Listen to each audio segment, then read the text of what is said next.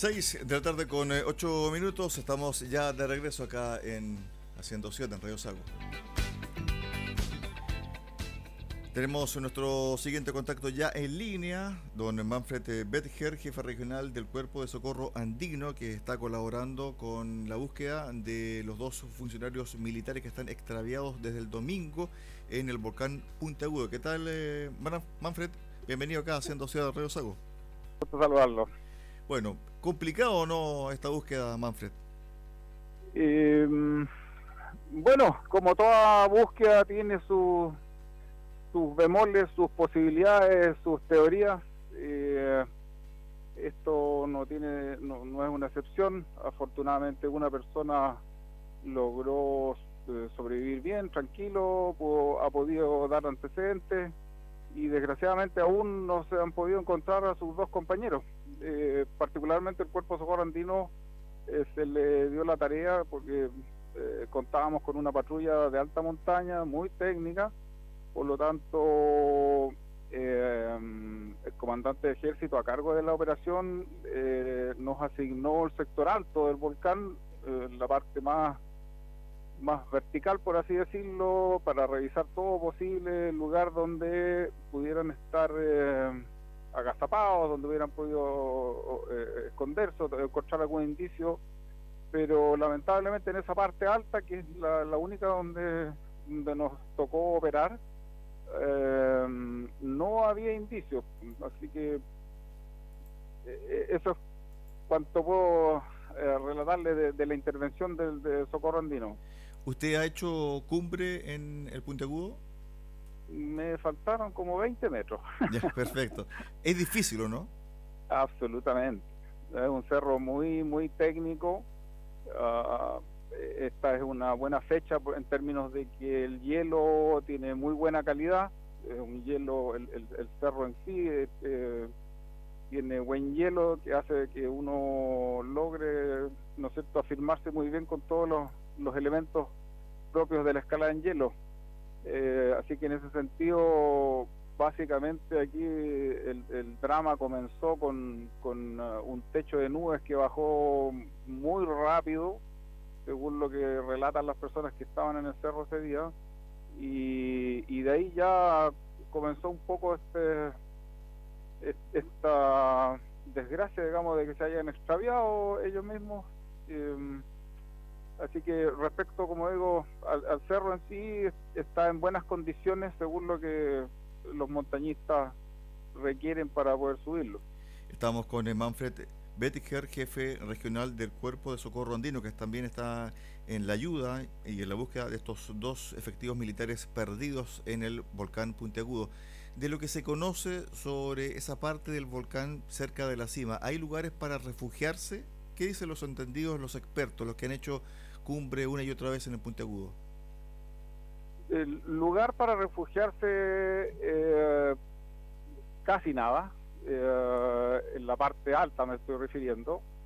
De hecho, el funcionario que, logró pasar dos noches de la intemperie, eh, básicamente lo hizo poniéndose en la cara donde no le llegaba el viento pero no es que haya alguna caverna, alguna grieta, algún resalto más pronunciado de, de, como accidente geográfico que uno se pudiera esconder de mejor manera. Así que el cerro es una cúspide de cristal muy expuesta a todos los flancos, eh, bastante vertical en todos sus flancos.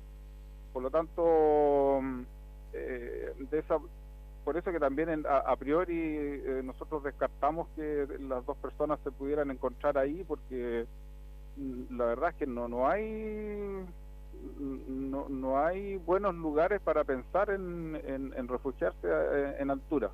Sí, un poco más abajo, donde las condiciones de la nieve te permiten hacer una, una tu propio iglú, entre comillas, una caverna, si es una pared un poquitito más pronunciada, pero, pero no en altura. En altura estamos hablando de hielo, hielo muy compacto, eh, con pared muy vertical, entonces no, en ese sector no. La verdad es que es muy difícil pensar en, un, en algún tipo de refugio ahí.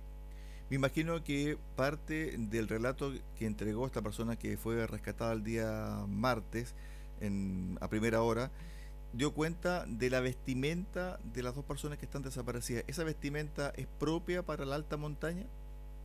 Así es, yo tengo entendido lo mismo. Eh, de hecho, solo pensar que él mismo logró pasar dos noches a la intemperie eh, bajo condiciones eh, muy, muy heladas. El domingo hay que recordar que incluso nevó en la noche.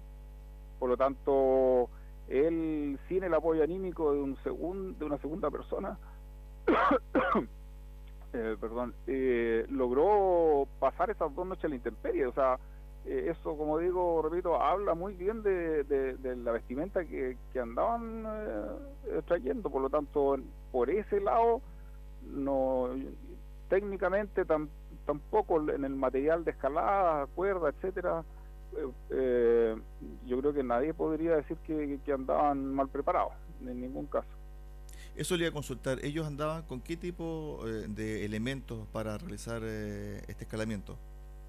Es lo propio de, una escalada, pues, piolé con estacas, tornillos para asegurarse, en fin, sus cuerdas de vida,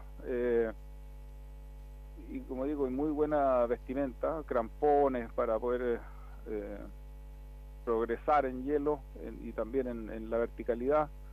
En ese sentido, como digo, ellos tenían todo el equipo necesario y, también eh, la experiencia de, de, otra, no del mismo volcán, pero en, otro tipo de situaciones también con escalada. Por lo tanto, eh, eh, aquí yo creo que me voy a tomar de las palabras del general que habló ayer y donde mm, estaba dando a entender que la teoría más válida hoy en día es que hayan tenido un accidente al momento de que se tapó el cerro, porque mm, porque de otra manera no no, no es por, por no tener el equipo técnico, no es por no tener la vestimenta, etcétera. Entonces eh, existe por supuesto la, la posibilidad de que hayan tenido un accidente durante el descenso y en base a eso, claro, la, cambió un poco la, la, intensidad de la búsqueda, eh, no tanto en altura, sino que más bien ahora eh, en, los, en todos los flancos, y, y en eso está el ejército. Es decir, la búsqueda es cómo en bajaron. Todos los flancos. ¿Y, y cómo bajaron? ¿Por dónde bajaron también? Claro, o sea, eh, eh, por supuesto deben manejarse todas las posibilidades. Una es que eh, hayan podido, ¿no es cierto?, descender eh, de algún modo, aunque no hubieran tenido visibilidad, pero lograron descender y, alcanzar el bosque para refugiarse. pero al menos lo que yo puedo indicar que es el sector donde nuestra patrulla operó, nosotros descartamos que estuvieran eh, agazapados o algo. La verdad es que con más encima con toda la operatividad de helicópteros y mucha gente eh, tendrían que haber aparecido ahí en altura. Así es que y ellos están con vida, ¿no es cierto? Están refugiados en algún lugar del bosque o perdidos en el bosque eh, o tuvieron un accidente y están en alguna parte de la base de la pirámide. Estuvimos con Manfred Betker, jefe regional del Cuerpo de Socorro Andino, conversando acá en Haciendo Ciudad en Revesaco. Gracias por estos minutos, Manfred. Un abrazo. Buenas tardes. Muchas gracias. Buenas tardes.